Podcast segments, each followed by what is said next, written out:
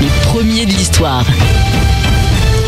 Hier, c'était la journée internationale de la barbe, un sujet euh, étonnamment bien connu de notre compteur euh, Axel, je confirme. Pourquoi vous dites ça Étonnamment, oui. Je, je confirme. C'est donc plein de douleurs et de ressentiments envers euh, les barbus que vous nous présentez euh, ce soir, Axel. Le premier homme à avoir voulu interdire la barbe. Ah, comment ils vont les petits élèves hein Bon, pas entendu à la rentrée Ouais, bah, on, parlait, on parlait quand même des, des profs tout à l'heure là. Vous avez rien vu, hein. Ne vous inquiétez pas. J'espère que vous avez pris des belles couleurs parce que là, pleurez un bon coup, lâchez vos maillots de bain et mettez vos chapkas. C'est en Russie que je vous emmène ce soir à la découverte d'un homme qui mêlait optimisme et autoritarisme. J'ai nommé le tsar Pierre le Grand. Un homme que j'aime bien parce que, bah, en fait, il est comme moi. hein. C'est-à-dire que même à 40 ans passés, il avait juste un petit bouc de D'Artagnan là, vous voyez D'accord. non mais je vous le dis, pour une soirée déguisée, c'est parfait si tu veux faire Will Turner, hein, mais sinon franchement c'est pourri. Ça sert à rien.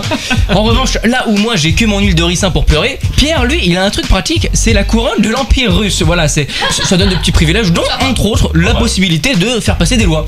C'est donc tout naturellement en 1699 qu'il se lève de, de bon matin, il prend sa plume, il écrit un petit édit et pop, il interdit purement et simplement sur l'ensemble du territoire impérial le port de la barbe. Parce que oui, pourquoi pas. Hein, Non mais je n'ai jamais vu un move de rageux pareil. moi, moi j'ai pas ça, moi j'en ai. Et bah tu sais quoi, personne n'a le droit d'en avoir, voilà. Et du, coup, du coup- du coup, ils se sont tous rasés? Bah, du coup encore Tout le monde portait la barbe à l'époque Tous les plus grands hommes de l'histoire De Socrate à Darwin Ils étaient tous barbus sérieux Non mais c'est un prérequis hein, si tu veux Oui. marquer l'histoire là-bas Même les femmes La seule femme de l'époque que tu connais Elle s'appelle George Sand Excuse-moi c'est pas exactement un prénom qui sent la peau douce parfumée. Non voilà. Du coup qu'est-ce qui se passe? Bah les Russes ont fait leur français C'est-à-dire qu'ils ont fait des manifestations dans tout le pays hein, De Saint-Pétersbourg au fin fond de la Russie de- En Sibérie. Des barbus foutent le Non mais dites-vous Le tsar est même accusé par le- les paysans et le clergé D'être l'antéchrist. Rien que ça. Ah oui. Voilà, oui, parce que c'est bien connu, le diable s'habille en Prada et se rase de près. Devant ce petit remue-ménage qui a quand même retourné le pays, faut le dire, le tsar a finalement reculé. La barbe était à nouveau acceptée, mais fallait quand même payer un impôt pour la pilosité faciale. Ah oui, un impôt carrément. Un impôt C'est carrément. sympa ça. Pierre le Grand, il était euh, ambitieux, mais il savait euh, reculer aussi.